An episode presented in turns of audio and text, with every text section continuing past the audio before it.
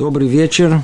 Мы продолжаем наши занятия по книге «Заповеди сердца» Ховата Левовод, книги Рабейну Бахи. Мы находимся с вами на... У нас идет 23 занятие. И... Врата вторые. Раздел четвертый. Седьмое, седьмая мудрость. Видите, все тут очень расписано, все положено. В этой э, главе, в разделе, в четвертом разделе, речь идет у нас, идет уже один за другим, уже несколько занятий было. Речь идет о проявлении мудрости Творца в своем творении. И мы его рассмотрели в самых разных видах. Посмотрели это в, просто в самом творении, как оно устроено в мире в целом – рассмотрели это проявление в самом человеке с разных сторон, в мире растительном, в мире неживом, в мире живом, в мире животного мира. Шестое проявление, это было на прошлом занятии, мы обсуждали его. Мудрость, заключенная в познаниях, касающихся всех видов ремесел, работ, искусственных действий. Тоже было слегка удивительно – казалось бы, это относится к деятельности самого человека, но прояснили, надеюсь, хорошо выяснили, что это на самом деле все подарок с небес. И вот мы приходим сейчас к седьмому проявлению мудрости. То есть, седьмое из основных проявлений мудрости – это мудрость, заключенная в принципах Торы и в ее законах, благодаря которым мы могли бы служить Создателю нашему – человек, ревниво их соблюдающий, мог бы получить наслаждение уже в этом мире и достойную награду в будущем мире, как сказано в пророка Ишаяу. Слушайте, внимайте мне и вкушайте благо, и пусть насладится и туком душа ваша. Преклоните ухо ваше, идите за мной, идите ко мне, слушайте, и будете жить, и будет жить душа ваша. Рабейну Бахья, он разделяет все проявления мудрости Творца на семь составляющих, как мы с вами уже разбирали. И вот седьмое, после того, как мы уже обратились к вещам очевидным, мудрость Творца проявляется в его творении, в, в первую очередь, вот оно, ну, мир вокруг нас, в самом человеке, в природе, всех его составляющих – в опосредованной мудрости Творца, выраженной в умении человека управлять этим миром, исследовать его, использовать для своих целей. И вот предлагает нам присмотреться и к Торе. Тора – это основа жизни еврея. И если присмотреться к ней, то мы там найдем мудрость Творца – каком-то смысле надо что там видеть в ней?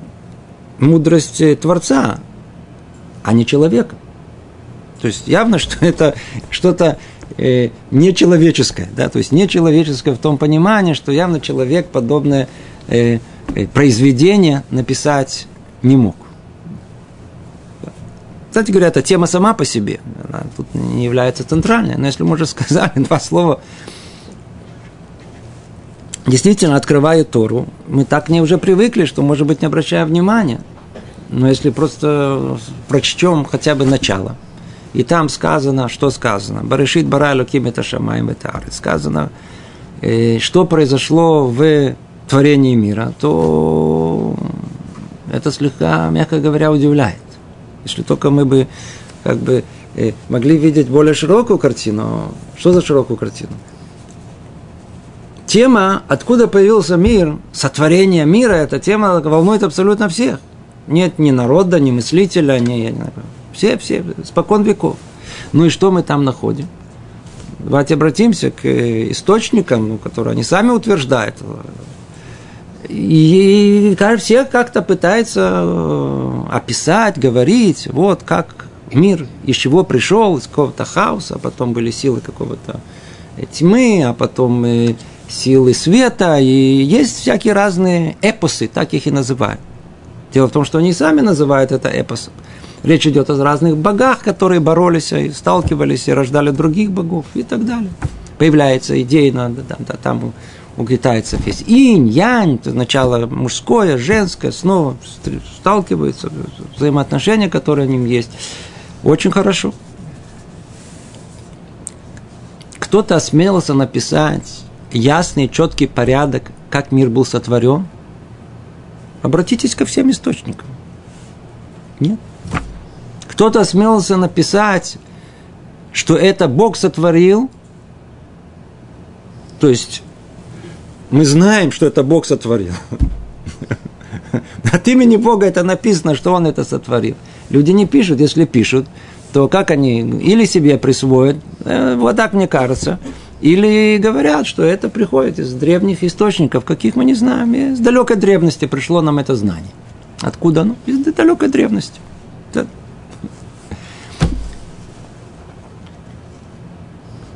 Тара, в принципе, она единственный источник, который себя заминировал. Да, то есть люди, которые более осторожные, они вот так не поступают. То есть, люди вообще так не поступают. Бог мог так поступать, но люди не поступают. Люди, когда, когда пишут, они себя как-то обезопасят. Они не, не будут писать там то, что будет их компрометировать. Они пишут сотворение мира, а потом кто-то придет и скажет, а кто им сказал, что это за 7 дней произошло, за 6 дней, там на седьмой день там он, там, там он, он отдыхал. А может это за 8 дней, а может это за 3 дня, а может это вообще было, а, а кто вам сказал? Это же... А тут такая, видите, вот знаете, худспая иудит, да, наглость такая, взяли и написали прямо, и вот от имени Бога, и вот, никто в истории человечества не осмелился подобное писать, потому что это компрометирует их самих. Никому в голову не пришло бы писать в Торе о том, что соблюдаете 6 лет, цикл семилетний, и у вас два года там не будет что есть, но не волнуйтесь, а мы вам пошлем в два раза, в три раза больше в шестой год. Ну кто бы это написал, ведь это тут же можно проверить. Понимаете? Кто бы писал бы все пророчества, которые содержатся в Торе? Тора содержит множество пророчеств. Обратите там, там один за другим. Что будет происходить? И вы придете, они еще не зашли в эту землю – уже в Торе написано в самой, Маше Рабейну говорит им, да, вы будете, получите, вы войдете в эту землю, но я знаю, вы там согрешите, и вас выгонят оттуда. И описывает страшные муки, которые там, и предупреждает их. И может быть все по-другому. Видите, все, все точно эти два проклятия, которые описываются там с большими-большими-большими подробностями, они сбываются при разрушении первого храма, второго храма. И прообраз этого у нас мы видим прямо вот в наши дни с этой катастрофой, которая нас постигает. Прямо как все написано. И написано в Атем, и вы, которые приклеены в конечном итоге к Творцу, вы не исчезнете из этого мира. Не исчезнете. И действительно, вопреки всем прогнозам, самое большое чудо, которое есть в этом мире – это существование еврейского народа по всем, всем по, по всему пониманию этих исторических процессов. Давайте посмотрим параллельно на все те народы, которые они существовали в момент расцвета еврейского царствования, расцвет еврейского времена царя Соломона, да, 2000, там, 400 лет назад, 500 лет назад. Где они, все эти народы? Какие-то мифы остались, а какие-то... О них мы читаем только в книгах по истории. Музей – Посмотрите, остались какие-то остатки, что-то остались. Где эти народы? Да даже приблизительно ничего нет, мы не знаем. Ну и как пишут, еврейский народ продолжает жить, и видите, такой живой, здоровый, такой живучий, как описывают ее самые разные э, мыслители наших времен. То есть что мы видим? Мы видим, что Тора, она полна, полна всего, что вызывает большое-большое удивление у любого человека, который может присмотреться к ней. Он видит, что это источник, который явно не человеческих рук. Он не мог быть написан не с точки зрения пророчеств, которые там есть, как мы говорили. Пророчество – это основное, что мы должны присмотреться, это основное, что на этих пророчествах вообще э, ну, нигде такого нету приблизительно. Нету пророчеств, которые пророчествовали там, знаю, тысячелетия назад, и они будут все описаны. И они все сбываются перед нашими глазами. Все уже привыкли, что мы тут живем, верно? Скажите, всего лишь сто лет назад. Кому-то в голову приходило, что на территории Палестины, заброшенном месте, где вообще болото, расцветет еврейское государство, кто-то в этом мог даже подумать об этом приблизительно. У нас написано, вы вернетесь в эту землю. И написано, что тут будет государство. И написано, что у нас что это будет государство, не идущее по пути Торы. Все написано, откройте, все написано. Написано это все, по крайней мере, 2000 лет назад, согласно всех мнений. Так что это не то, что, так сказать, все произошло, и тут кто-то, знаете, тихо, спокойно это все записал, знаете, чтобы, чтобы это подтвердить постфактум все. Вовсе нет, это записано. Мы просто потеряли это чувство, по-видимому, что удивление того, что тут мы приехали сюда, вообще существует э, у нас э, наше это возвращение, то самое э, возвращение, на которое мы молимся во всех молитвах, чтобы мы наконец вернулись в Цион, в Иерусалим, в, в, в место это, которое вокруг храма. Вот видите, видите, все это осуществилось. Вопреки всем прогнозам, вопреки всему пониманию. Совершенно непонятно, как это происходит, видите, произошло.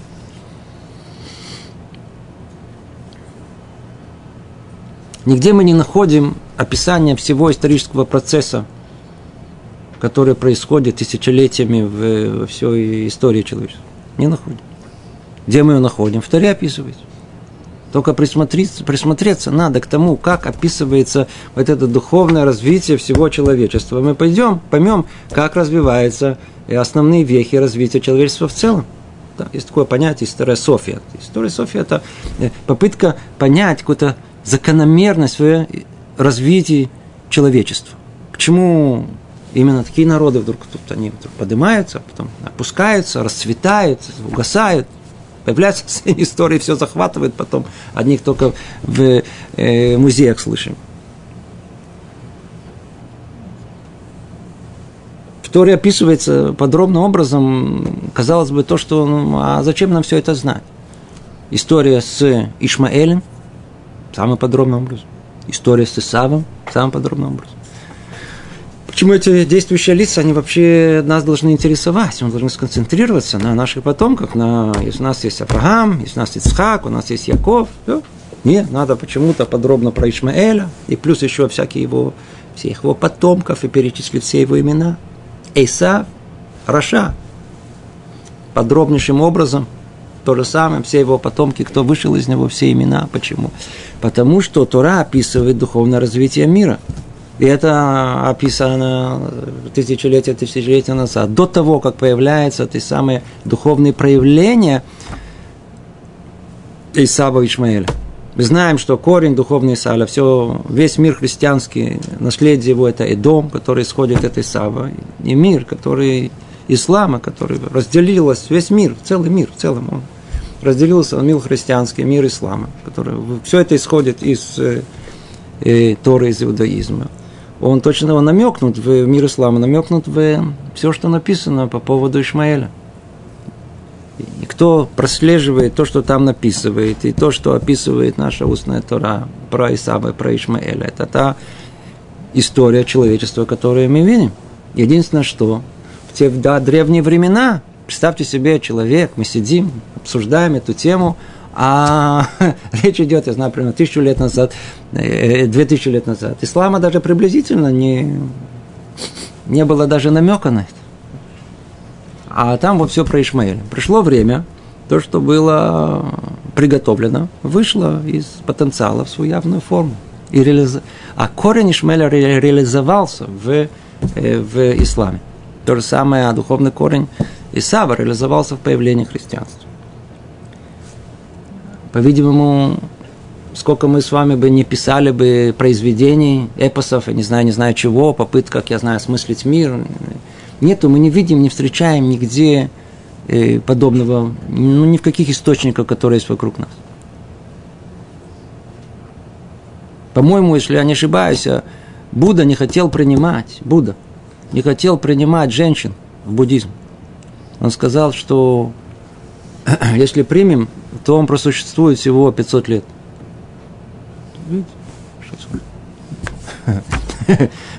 Лжепророк. У нас бы его бы побили бы.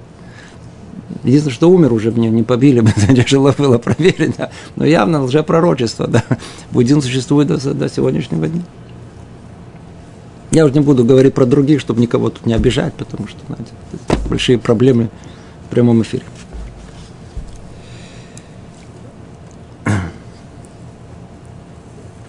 Обращение к Торе она раскрывает нам Творца самого, там он все описывает. А там, что, что значит мудрость Творца? Что значит мудрость Творца? Человек не может такое написать. Там, Надеюсь, все это знаете, все эти источники, которые, которые они все время... В Торе сказано много, что, что ну, ну, ну, не надо говорить. Зачем вы так говорите? Зачем себя это компрометируете? Зачем? Зачем? Написано, написано все эти вот эти э, э, признаки кошерности. Все эти знают. Ну, уже описали. И вдруг э, конкретно выделяют четыре животных, у которых только один признак кошерности, а не два, как должно быть. То есть Тора уверена, что в мире есть четыре, только четыре, нет других. Чем это делать? Сейчас все пройдут, проверят. Тут же зоологи, тут же все рунутся это проверять. Начнут проверять, пожалуйста, проверяйте на сегодняшний день. Рыбы тоже самое. Есть признаки кошерности рыбы. Есть это каскесит, это должно быть у нее и хвост, и э, снаперим эти как их, э, плавники. И должна быть э, чешуя. Да. Это кошерные признаки кошерных животных, которые есть. Мы видим, что в мире это все. Тут же кто-то найдет, а вот есть э, исключение какое-то из правил, где-то находит, потом выясняется, что на самом деле это не так. И кто хочет разобраться в вопросе, должен исследовать до конца. Но мы видим, что рыб уже сколько, ну уже, когда это было сказано, и до нашего времени, уже всех рыб уже можно было уже более-менее выловить, более-менее. И мы видим, что это правило соблюдается. Есть много, что написано в Торе, которое бы просто не... Вкусной Торе. Книги Зор, которая тоже... Книга Зор, она, она, она, она в явной форме говорит о том, что земля круглая, и что когда тут день, то там ночь, и там люди сходят по другую сторону, то есть как ходят по эту сторону, еще до Колумба, до открытия Америки, до всего прочего, до того, вообще знали, что это, когда еще думали, что Земля плоская, все это написано там знали точный лунный цикл обращения, который вычислен сейчас э, современными способами. И выясняется, что подсчет, который у нас есть, он до четвертого или пятого знака совпадает точно-точно с э, вычислениями, которые проделали ученые НАСА. И целый список, я просто уже это, наверняка вы много раз слышали, все это читали, я не, просто к этому не хочу даже обращаться. То, давайте теперь вернемся снова, снова к тексту. И снова давайте прочтем. Значит, седьмое из основных проявлений мудрости – это мудрость заключена в принципах Торы и ее законах, благодаря которым мы можем служить Создателем нашему. И человек, ревнимым соблюдающим, мог бы получить наслаждение уже в этом мире, если наград в высшем мире. О, то, тема. Давайте как-то скажем ее коротко. Одно дело, мы берем Тору, понимаем, что это не человеческий источник, это невозможно это описать и все это предвидеть, это э, иметь э, возможность э, последовательно изложить содержание развития всего мира. Э, э, Тора это, в принципе, это желание Творца. Оно изложено там в самом такой явной, а с другой стороны завуалированной форме. Там желание Творца. Там есть описание, которое нам оно непонятно. Что значит непонятно? Оно непонятно внешнему, поверхностному взгляду. Но только чуть-чуть всмотрись, чуть-чуть начинай искать, чуть-чуть копаться, стараться понять, логически мыслить. И вдруг оттуда выходит то, что даже не представляли. Там находятся все рекомендации для жизни человека. Тора – это гораа. От слова Тора, от слова ора. Что такое ора? Инструкция, по-простому. Если есть Творец и есть творение – то он это творение сотворил для определенной цели. Иначе это не творение. Теперь, если он сотворил для определенной цели, значит, он должен был дать ему какую-то инструкцию для исполнения этой цели. Поэтому любой прибор, который мы сейчас покупаем, он всегда идет с инструкцией по эксплуатации, чтобы он мог служить той цели, для которой его произвели, верно? Так и тут. Сотворили человека. Ему нужна какая-то инструкция по эксплуатации, чтобы он мог достичь цели своего существования – Тора – это ура, Тора – это инструкция об эксплуатации. Заодно в ней написано многое другое, что когда мы смотрим в ней, понимаем, что это не человеческий источник, что это что-то сверху, которое можно было написать. Мы видим там колоссальную мудрость, которую только Творец мог ее там э, изложить. Это как бы попутно, но основное Тора – это Тора. А, Тора – это источник, который нам ясно, четко э, указывает, как жить И вот тут тема, она, вай, вай, вай, вай. Только скажем ее. Как жить? На самом деле это вопрос, который больше всего волнует человека. С самых древних времен, еще первые философы спрашивали не только, что есть жизнь, а их просто интересовал очень правильный вопрос, как, как жить. Не каждый из нас, может быть, не, не в такой явной форме может это сформулировать. Но его больше всего это волнует. Утром встаем. И на самом деле это основной вопрос, который у нас есть, как жить. Не вопрос, чем себя занять. Обстоятельства жизни навязывают нам. А в принципе, все эти обстоятельства жизни, которые нам навязали, определенный порядок дня. И я утром встану, я встречусь со своими, со своей семьей, жена, муж, дети. После этого я займусь собой, после этого я поем, после этого я поеду на работу, по дороге общественный транспорт, я приезжаю на работу, там есть сотрудники, там есть начальник, там есть моя работа, там есть э, моя, знаю, мои мысли, разговоры и так далее, и так далее, до, до, до последней ночи. Как я это все проживаю?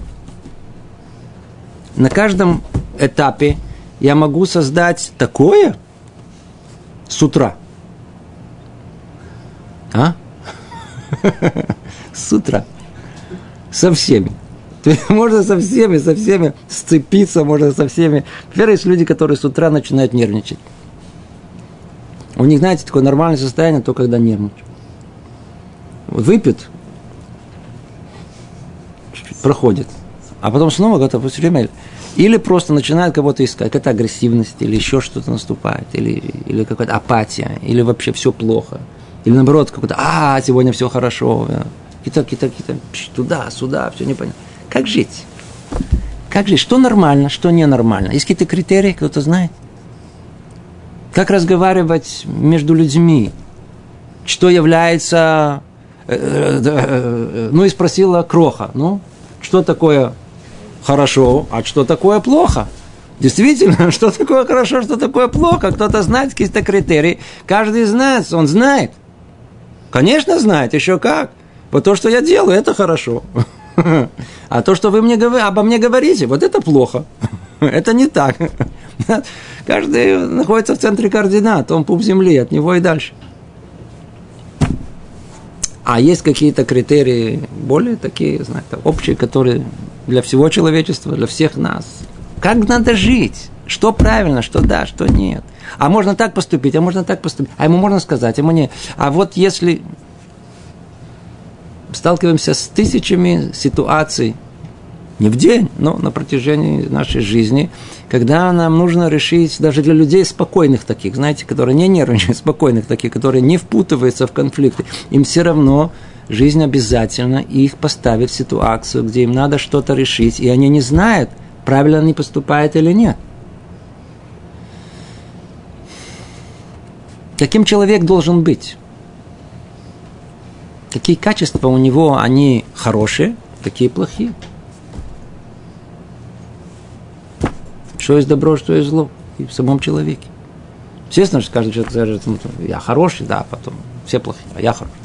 Но, тем не менее, давайте разложим на составляющие. Это хорошее, это плохое. Так вот, как это неудивительно, как это неудивительно, Тора дает нам э, совершенно ясные критерии, что такое хорошо и что такое плохо. Когда мы это учим из самой Торы, то мы понимаем, что речь идет о источнике универсальном, абсолютном. То есть речь идет о понятии, что такое абсолютное добро и что такое абсолютное зло. Поэтому у нас нет в этом каких-то сомнений, у нас есть четкий ориентир. Поэтому и сказано, что человек, который живет согласно Торы, подчеркиваю, есть, есть, есть, есть много людей, которые они являются религиозными, но это еще не значит, что они живут действительно согласно Торы. Есть, которые соблюдают то, что написано в Торе. Почему? Соблюдают. Почему так им нравится? Так это подходит. Так, так они привыкли. Так они привыкли. С, порой с, с, с детства привыкли. И ни о чем больше не думают. Для меня это подходит. Но в целом а человек, если он сматривается, то он, он не знает, почему он... Как он должен себя вести? как человек должен себя вести во всех ситуациях. Как должен себя вести. Кто живет по Торе? Возвращаясь снова. Кто живет действительно по Торе? Всех тех сомнений, всех тех постоянных, постоянных э, переживаний, постоянных состояний стресса, состояний сомнения, в котором человек может находиться, который довести его может до, до, до чуть ли не до дурдома, у него просто нету. Кто живет в мире Торе, он живет в ясном мире. В ясном мире, только надо его прояснить. Верно? Надо, надо много учить Тору, надо много выяснять, прояснять, спрашивать, быть человеком скромным. Но это можно понять и прояснить. А если сам не понимаешь, ну, есть раввин, кто над тобой, кто, кто это больше вложил, больше понимает, более чист, восприятие более чисто, он вам ответит. Значит, у нас Тора, она создает для человека условия для очень такой э, здоровой душевной жизни. Принципе, человек, который живет по Торе, который, снова подчеркиваю, который действительно живет по Торе, он должен быть здоровым душевным человеком. То есть есть в каком-то смысле некая э, карта человеческой души, есть карта каких-то Э, всех возможных э, эм, э, отношений с, по отношению к другим людям, по отношению к событиям и так далее. И настолько, насколько человек, он соответствует этому карте, это, этим, это, этой схеме, которая она есть, которая есть в Торе, настолько он близок к идеалу, который Творец хотел, чтобы человек был. Тут же люди скажут, а, вы хотите, чтобы мы были роботы, а так мы будем точно как это, а, вы хотите, чтобы у нас вообще, вообще ничего внутри не было, обождите. Не спешите. Это желание, то есть то, что мы описываем, Тора Ора А, Тора это инструкция, Тора дает нам четкую рекомендацию, дает четкое понимание, что есть добро, что есть зло. Действительно, все это есть. И к этому надо стремиться. Ну что, видите? Мы же не родились точно по этой карте. Мы родились а, не так. И как Тора описывает человека, который родился. Айрпер – дикий осленок. Он вообще в другом месте, но он, он, он, он исходные его данные, они как раз точностью наоборот от всей этой карты чуть ли не. А почему это так? А потому что жизнь для человека, как мы говорили, должна быть э, сцена, на которой его потенциальные возможности могут быть реализованы реализуется или нет. Ну, в этой точке находится свобода выбора. Там все и находится. То есть человек должен пройти эту жизнь как от состояния дикого осленка, чуть ли не под прям как и сказано, и стать в конце жизни ангелом. А это как раз ангел, это и есть точно то, что мы сейчас сказали, по схеме, которая есть в Торе. Что внутри, как правильно воспринимать мир – Первое, правильное мировоззрение, правильная пропорция использования воображения, правильная точная карта всех человеческих качеств, сколько нужно иметь гнева и в каком месте, и не более, и не менее. Если есть зависть, то какая? Какая да, какая нет, в какой пропорции – сколько должно быть добра, сколько должно быть милосердия, сколько... и так далее. Это целая, целая карта. Телесное э, э, вожделение, оно должно поддерживать нам наш организм, без него человек бы не жил бы. Но снова дается очень четкие ясные границы. Отсюда и до отсюда это принесет вам добро, отсюда и дальше, да бабочка, принесет вам зло. Ясно и очевидно. Все, все люди, которые в больнице находятся, они там это хорошо осознают. Вот, как правило, все из этого исходит изначально. Не очень э, удачного потребления еды, чрезмерно. И так во всем, что есть. Так во всем, что есть. Есть, есть ясная, четкая картина мира и человека, каким это должно быть. И вся жизнь человека – это постепенно, постепенно, это борьба, постепенная борьба за то, чтобы мы знали, куда идти. Поэтому мы какие тут роботы? Мы как раз и есть люди. Мы не ангелы, мы не родились ангелами. Мы не животные. Но нас, нас поместили между двумя этими состояниями, между животными и ангелом, что мы, мы, мы, мы, это и есть человек, это есть определение человека, который всю жизнь карабкается, чтобы стать ангелом. Всю жизнь он пытается и точно по Торе идти, чтобы, чтобы дойти до состояния, точно исполнить, что Творец от нас хотел изначально. Сотворил он нас. Что он хочет от нас? Будь человеком. А что такое человек? О, человеком это человек, который пытается всю свою жизнь добиться, достичь идеала человеческого. Но не того, который сам себе человек придумал. Меняется поколение, меняется идеал. От того универсального, который находится один раз, тысячелетия, ничего не меняется. Ничего, ничего не меняется. Три тысячи лет назад, две тысячи лет назад, тысячу лет назад, сейчас. Все то же самое. Кстати, тоже обратите внимание, тоже это удивительный факт сам по себе о том, что все ценности, которые описаны в Торе, которые обсуждаются, они неприходящие, они, они, они, они, они были актуальны и тысячелетия назад, и они точно так же актуальны сейчас. Все, все эти вопросы, отношения между людьми, отношения, все, все, все эти мецвод, они, они все актуальны сейчас, точно так же, как были актуальны. Ничего не изменилось. Весь мир прогресс, там, все время говорят, прогресс, прогресс. У нас ничего не меняется. То есть Тара дана один раз и дана на все тысячелетия, до конца, до конца. И иди знай, что еще придумают, ничего на нас это не, не влияет. Чего влияет? Тора она дана на все, на все тысячелетия. В скобках заметим тоже интересный факт. Интересный факт. Ведь, ведь только в иудаизме есть вот какие-то строгие правила, вот не делай. Да. И не просто так. Ты 65 заповедей не делай. Ну, найдите мне, у кого не делай. Ну, найдите, найдите, у кого с такой скупурлезностью запрещено это, и это, и это, и это. Кроме тех, которые нас все это переняли. Да, не надо, так сказать, это уже другое. В мире сам человек до этого не додумается, наоборот, там что-то такое. Может быть, если польза приносит, то да. Но есть вещи, которые нам не ешь, это нельзя, это не стоит, не говори, это не делай, это не делай. Чего, почему, почему? Есть, есть так много этих э, запретных э, заповедей. Есть других повелительных заповедей. Сколько они есть? Есть как бы какая-то такая сеть, которая, так сказать, не пропускает многое, что есть из жизни. Это да, это нет, это контролирует какой-то вот.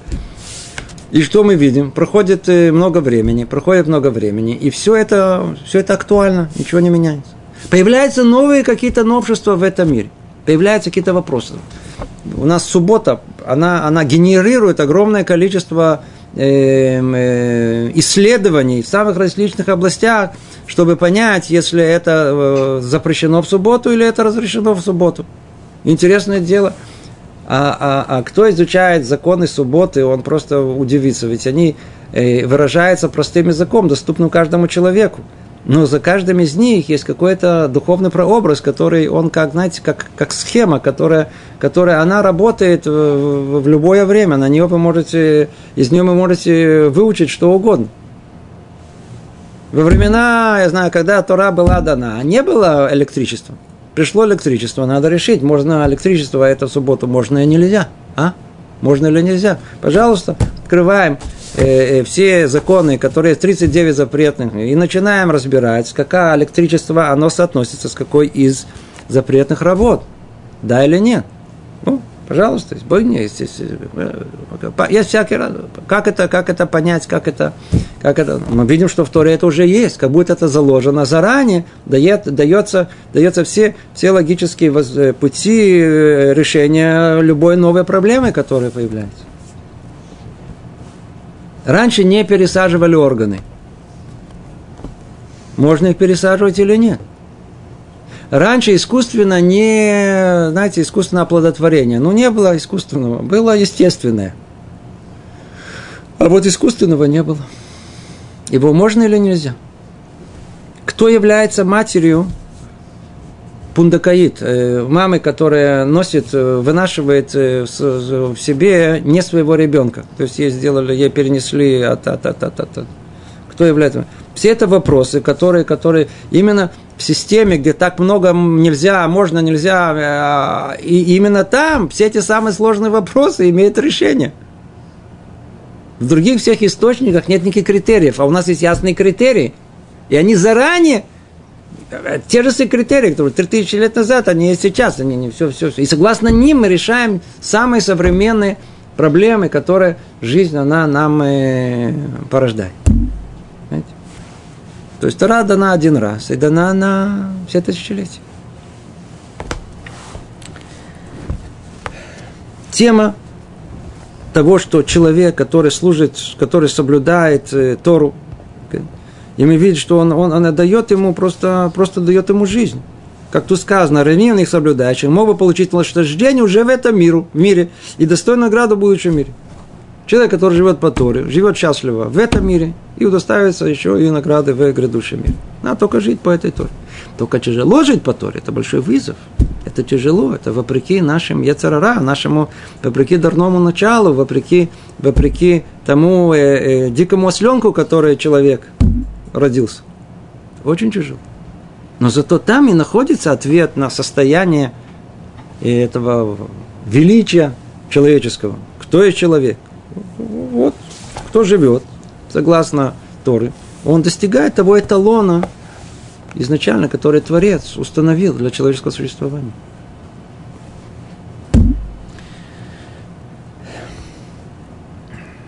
Так, давайте продолжим. Эта тема, если бы мы, была бы тема сама по себе, она, она на много занятий. На много занятий уже. Кто, неоднократно на нее говорили, обсуждали.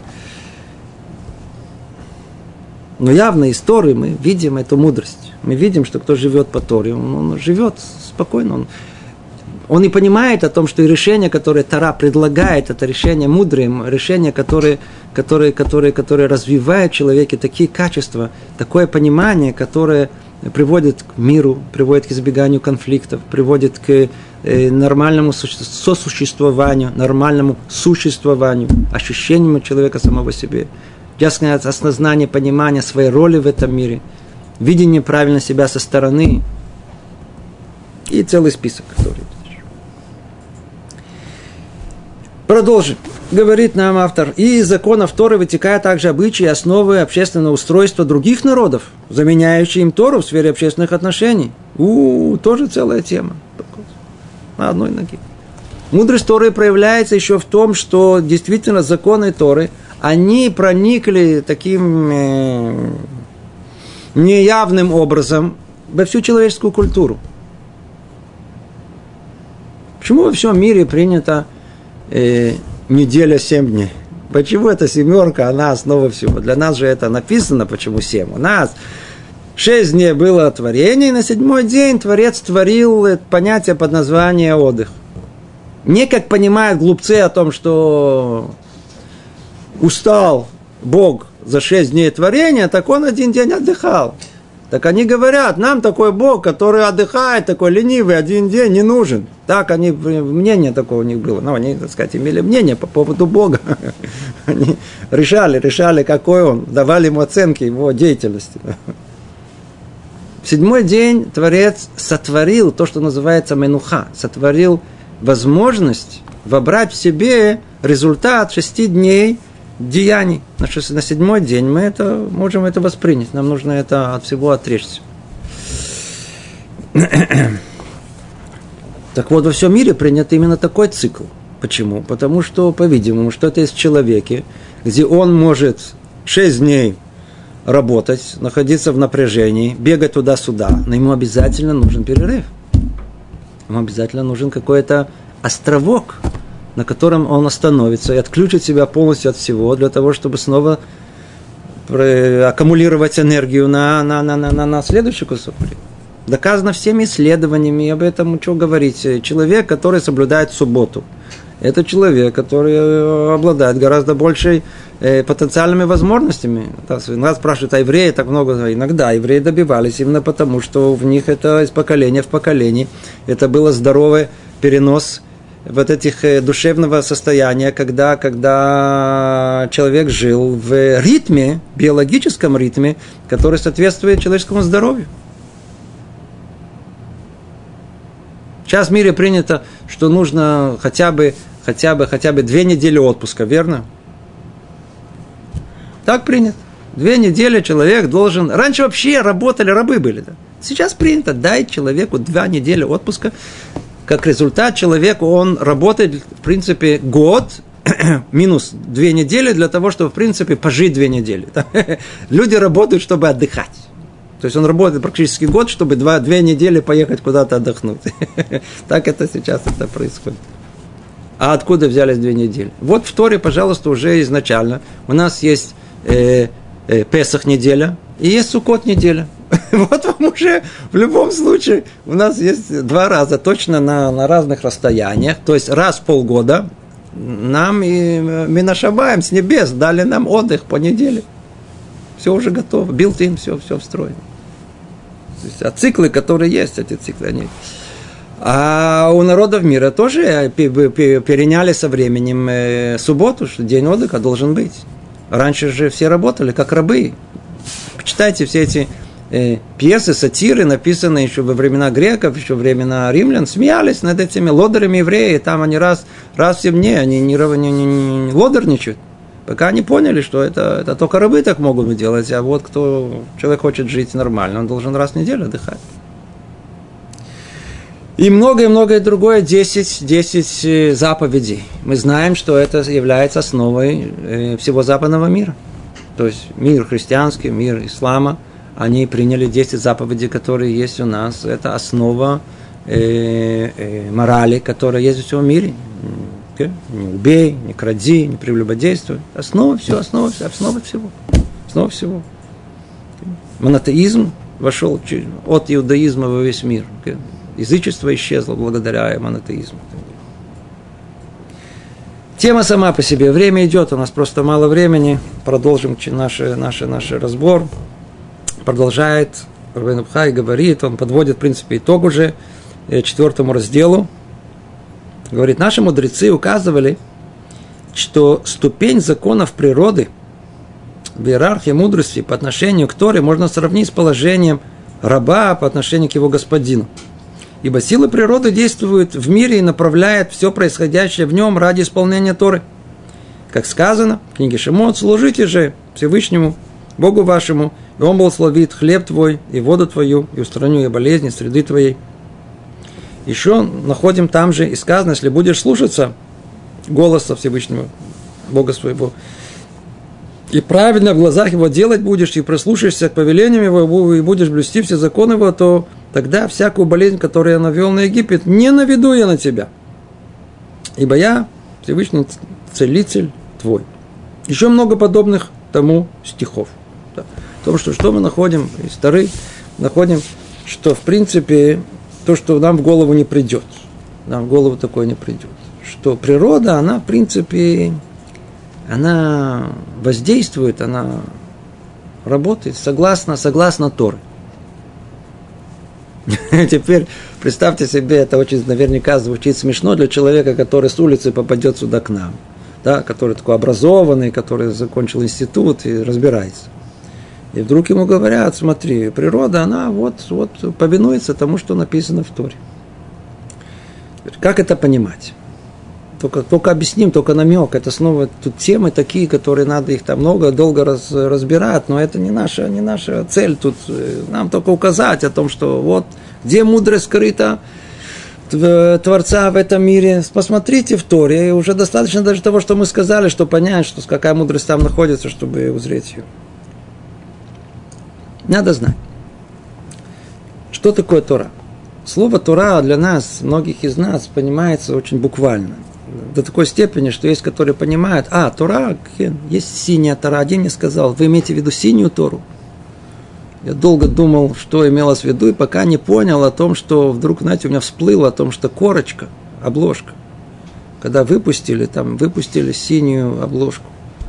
А я, ну, а вы имеете, вы имеете в виду, что не как зеленую? Ага, сразу сообразил, что не, а с пониманием человека, да, ну, человек есть книги, много есть книг, есть, видите, всякие книги, там Толстой, Достоевский, то и Тара есть. Ну, написали такую книгу, эту книгу, ну, точно-то, видите, такая же, такая же бумага, все точно такие буквы, все такое же. Да? Какая разница между этим есть? Обложка синяя, значит, синяя Тора. Есть Тора зеленая, есть Тора синяя. Я видел еще и коричневую Тору. Но явно Тора это не то, что человек понимает, это не типографский, так сказать, результат. А что есть Тора? Мы сказали одно понимание, Тора это ура. А. В Торе содержится инструкция человеку, творению, как жить в этом мире. Там есть ответ на вопрос, как жить. Как жить? Открой эту Тору, там найдете ответ на все вопросы. Но это оказывается, оказывается, что все это гораздо глубже. В устной Торе написано, сказано, сказано, устная Тора, сказано, да, ну, потом я записали, о том, что Творец, когда он творил мир, он его творил по Торе.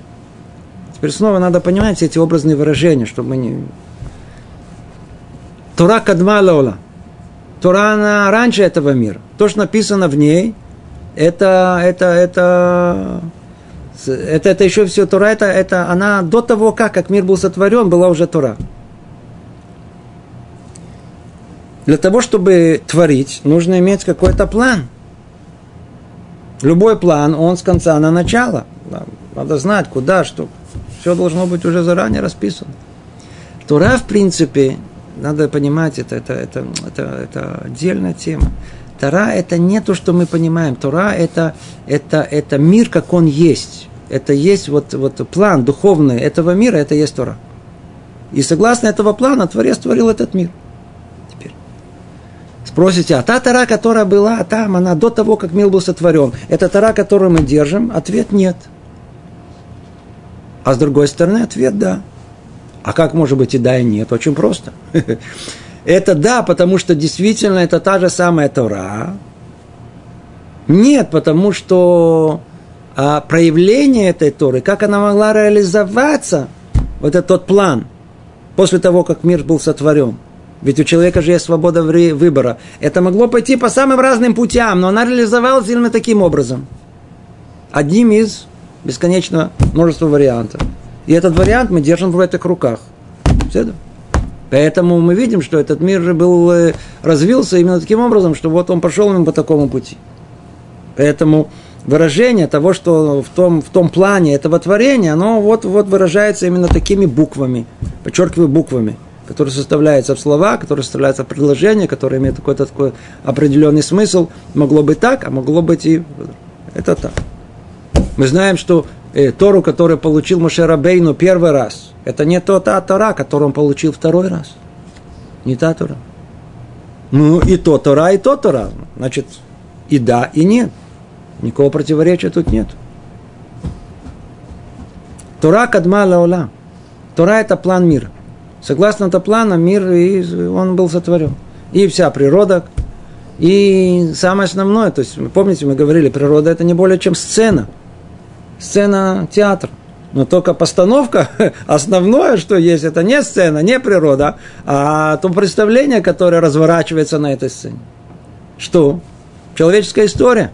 Вот она. Это основное. Это то, что было сотворено. Так вот, вся эта человеческая история, все, что происходит с человеком, все отношения между людьми, и все, к чему это ведет, это заранее, все это по, согласно тому, что было в этой Торе, так оно и было и сотворено, согласно этому. Все-все должно было точно подходить, согласно этому. Понимаете? Все согласно этому. Мир согласуется точно с тем, что написано в Торе. Теперь, снова, это тема колоссальная, ее не будем тут развивать. Скажу только одно, что-то маленькое. Очень типичное для того, чтобы понять, что мы говорим. Кто знаком с, с, с мудрецами еврейскими, с тем, как сказывают о них, с теми, которые мы знаем сейчас, которые живут в нашем поколении, и тем более в прошлом поколении, вырисовывается образ человека, который настолько погружен в изучение Торы, в соблюдение мецвод, в молитву, в близости, ощущение страха и любви перед Богом, что этот человек, в наше понимание, человек называется минутак. Он как бы отключенный от реальности. В мире, смотрите, что только не происходит. А? Смотрите, сколько сколько всякого интересного, и сколько куда можно поехать, и погулять, и поговорить, и добиться, и купить, и а пойти, и насладиться, и то, и музыка, и театр, что вы хотите, что в мире есть. Они даже не слышали, не знают, не видели клюм, ничего. Сидит, сидит, сидит. Ра, Рав Ильяшев, все его еще помнят, знают, праведник, который прожил до больше ста лет, Он был главным мудрецом нашего поколения долгое время. О нем рассказывают, что он всю свою жизнь просидел в синагоге рядом с его домом. Клюм, ничего. У него была жена Цадекит.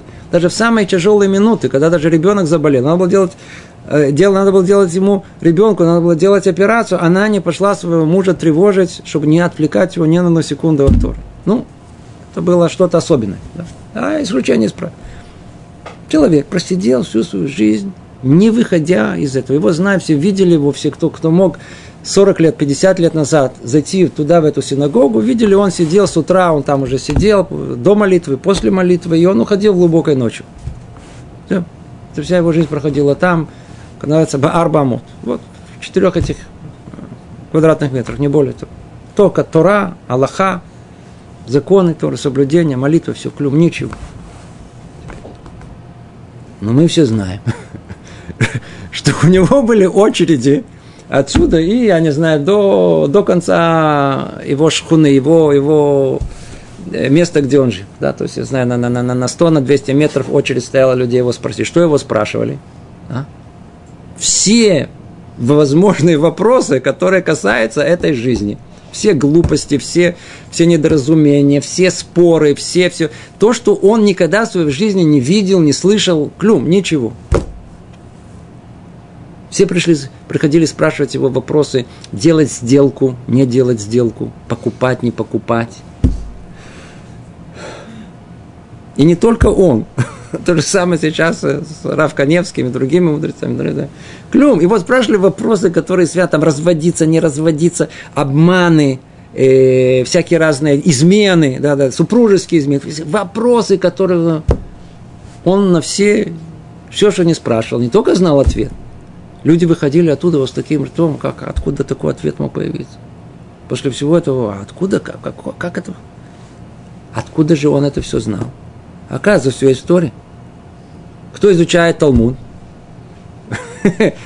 Очень тяжело его изучать. Очень-очень тяжело изучать. Я же не говорю про...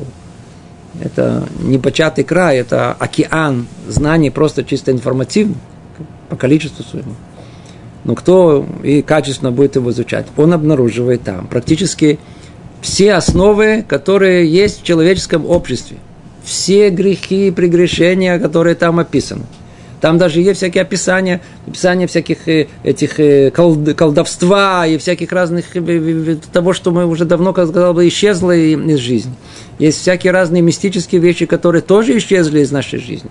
Есть всякое, есть там ясное описание человеческого тела. До такой степени, что все, все, это, все эта история эти знают. Хазон Иш, который жил в Нейбраке всего лишь, сколько прошло, несколько десятков лет назад, как он ушел из жизни все его еще современники помнят его и знают. Человек, который тоже всю свою жизнь, он не выходил из э, Бейт-Мидраша, где он учился. Все знают его прекрасно. Это был, он был человеком Торы до конца. До конца, до конца. И он рассказывает, что его э, однажды обнаружили около, около кровати. Кровать тут, а он лежит около кровати. Он был известен тем, что он никогда не прерывал учебу. Его спросили, «Ну, что ты не лег. Он говорит, смотрите, если бы у меня было сил бы лечь бы, то я бы еще учился. Он просто упал там, где уже не мог уже ничего делать. Так вот, Хазон Иш был известен тем, что к нему врачи ходили спрашивать его, как сделать операцию на голову. Один случай был самый знаменитый, который есть. Было у одного человека была проблема с э, головным мозгом, должны были сделать ему э, операцию, и он сказал идти только к этому хирургу, а не к какому-то другому, и он нарисовал, нарисовал, это известный случай, он нарисовал точную схему, как надо подойти к этому месту, с какого места надо подойти, каким это должно произойти. Это он не учил, не получил диплом э, нигде. Не, по, не, медицинский институт не кончал. Это что же? Он только Талмуд изучал. Хулин. Там то, что касается все это, там все эти, все эти связанные с, с, с внутренними органами и животных, и человека. И знал все оттуда. То есть это, вся мудрость, она идет оттуда. Теперь, у мудрецов есть вещь гораздо более глубокая, надо это знать. На самом деле это вещь глубокая. Не просто дать советы всех областей жизни – истинного мудреца, который он находится, он находится где-то, он находится в, в том состоянии, в котором когда-то находилась э, э, уровень пророчества, который был. Ведь раньше, например, когда человек во времена первого храма, как у нас описывается, человек заболел, ну куда мы пойдем? К врачу. Они не ходили к врачу, они ходили к пророку. И пророк говорил им о том, что ты болеешь. Знаешь почему? Он называл духовный корень того прегрешения, за которое есть болезнь. Человек не должен болеть. Человек болеет только из-за прегрешения. Или по какой-то еще причине, э, которая, духовная, которая есть. Он указывал на духовную причину. Поэтому часто мы видим, что когда человек там заболел, еще что-либо нужно, приходим кому-то, только опять-таки, чтобы не ходить каким-то бабам, осторожно, или всяким, которые называют себя рабаними, отвечают на вопросы, которые им нельзя отвечать. Есть только Гдолейдор, несколько человек всегда в каждом поколении, которые Творец даем как бы ключи от всего этого мира. И вдруг они дают нам какие-то, не, сделай так, пойди сделай так, мы не понимаем, что они от нас хотят, не понимаем. Но кто делает, он вдруг видит браху. И таких историй только, только прочтите про, или узнаете, услышите только про, про Равканевскую, что происходит с его советами. Это просто ясно. У нас нет времени рассказать эти чудеса, которые происходят вокруг него. Просто чудеса. При этом он говорил, надо сделать то, надо сделать то. И эти все советы, они были не в области медицины или в области э, экономики или э, финансов, а в области духовной. Рассказывают последнюю, только одну историю, на этом завершим. Хафецхайм, он был ну, Саба Кадиша, так его называли, Саба Кадиша. Он был святым человеком. Так э, к нему вообще ходили по, по любому поводу. Да? По любому поводу, неважно что было, тоже человек, который никогда не выходил за пределы э, Торы. Так, э, прибежали, а, а роженица не может рожать. Не может рожать, умирает. Что делать? Так он, он скачил, срочно, срочно э, э, возьмите муку и с, с, муку с, с водой, замешайте тесто, бежите к ней, чтобы она сделала фрашат хала. Чтобы отделила халу, мецву сделала. Прямо на месте это побежали, сделали, тут же родила. Случай, который описан, все его, кто свидетели всего этого рассказывают. Точно родила. Все начали. Хафецхайм, это мойфес, мойфес, чудеса, чудеса, чудеса. Он говорит, какие чудеса? Что написано в Торе? Из-за чего умирает женщина? Умирает, если она не соблюдает семейную, э, чистоту семейных отношений, не соблюдает достаточно, не зажигает свечи и не отделяет э, три причины названы, и не отделяет халу из того, кто я знаю, она знала, она знала эту женщину. Говорит, такая женщина, естественно, что она сто процентов должна соблюдать у всех еврейских женщин. Это в душе э, сохранять чистоту еврейских отношений. Это было что-то просто, никто это не, не, не, не, не мог это нарушить. Э, сводни свечи, естественно, она зажигает. Ну, где может быть ее проблема? Том, что она, скорее всего, один раз или когда-то не отделила халу, поэтому есть эта проблема. Что он сделал? Он говорит, никакое не, не чудо, а просто, просто, просто духовная причина. Но это был Хафецхайм. Рафхай Мойзер был один из величайших, гениальнейших людей, который в его времени жил. Когда услышал эту историю, так он, так он, так он сказал, что он вообще говорит, это, это, это, я бы на своем уровне, я бы тут же ее бы куда-то к самому лучшему врачу и какому-то, какую-то акушерку. Сразу же, что называется, в точку, в духовную точку, которая есть она, в принципе, за всем остальным, да, и находится какой-то духовный корень. Дорогие друзья, давайте завершим, только мы завершаем с вами э, э, четвертый раздел, и говорит э, Рабейн Бхай, некоторые считают, что в словах Шломо, царя Шломо, так говорится, премудрость построила себе дом, вытесила себе семь столбов его. Имеется в виду семь упомянутых оснований правления мудрости. Итак, завершая все, что он говорил, то есть он выстроил тут семь основ проявлений мудрости Творца. Семь основ проявления мудрости Творца. Естественно, напрашивается вопрос, а почему, а почему он выбрал именно семь, а не других. Оказывается, что, видите, в книге Мишлей Шлому, царь Соломон, он, он, он, он упоминает, э, премудрость построила себе дом, так он говорит – вытесила семь столбов его. То есть он установил, что есть семь основ мудрости. И скрыл нам, какие именно они. Это снова отдельная тема, очень интересная для исследования. И мы видим, что каждый из практически из еврейских мудрецов указал на эти семь. И это не всегда совпадает. Один с другим не совпадает. Кон Вильна назвал один порядок, удивительнейший, что есть. И он включает, кстати говоря, премудрости эти, как... А, а источник всего этого находится, откуда я вам скажу, откуда это все это находится. Сказано по поводу Машера Бейну, Рамбан пишет в, в вступлении к Торе, он пишет, что Машера Бейну удостоился 49 вратов мудрости, верно? Что за 49 э, вратов мудрости? Он перечисляет их. Он перечисляет 49 премудрости, включая туда все до самых, то, что мы бы в наше время бы назвали зоология, биология, география, все-все-все виды э, мудрости человеческой, которая в познании этого мира получил Моше Рабейн. И как мы знаем, они, так сказать, 49 это 7 умножить на 7. И это как бы проснова, которая, семерка, которая есть. Шломо Амелех говорит, царь Соломон, что есть в общей сложности как, как столб, то есть это он включает в себя и семь еще. Он сам, каждый столб из семи состоит, да? Но вот таких столпов, общих, таких общих, они есть семь. Что сделал и скрыл нам в самом начале Рабейну Бахи? Он сказал о том, что давайте присмотримся к мудрости. Теперь, он знал заранее, что чтобы присмотреться к мудрости – нужно, нужно мудрости Творца в этом мире.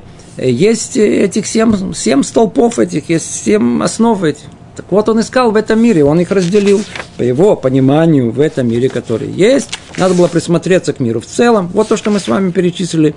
Потом в человеке, потом в э, творениях человека, в сотворении человека, в, как он устроен, потом в, в, в мире э, неживом, в мире Эм, в мире растительном, в мире животном, в руках деятельности человека и в Торе. Это разделение Рабейнуба. На семь основ, семь мудростей, с которой э, э, мы находим мудрость общую, которую в Творца в этом мире. То. Всего доброго. Спасибо.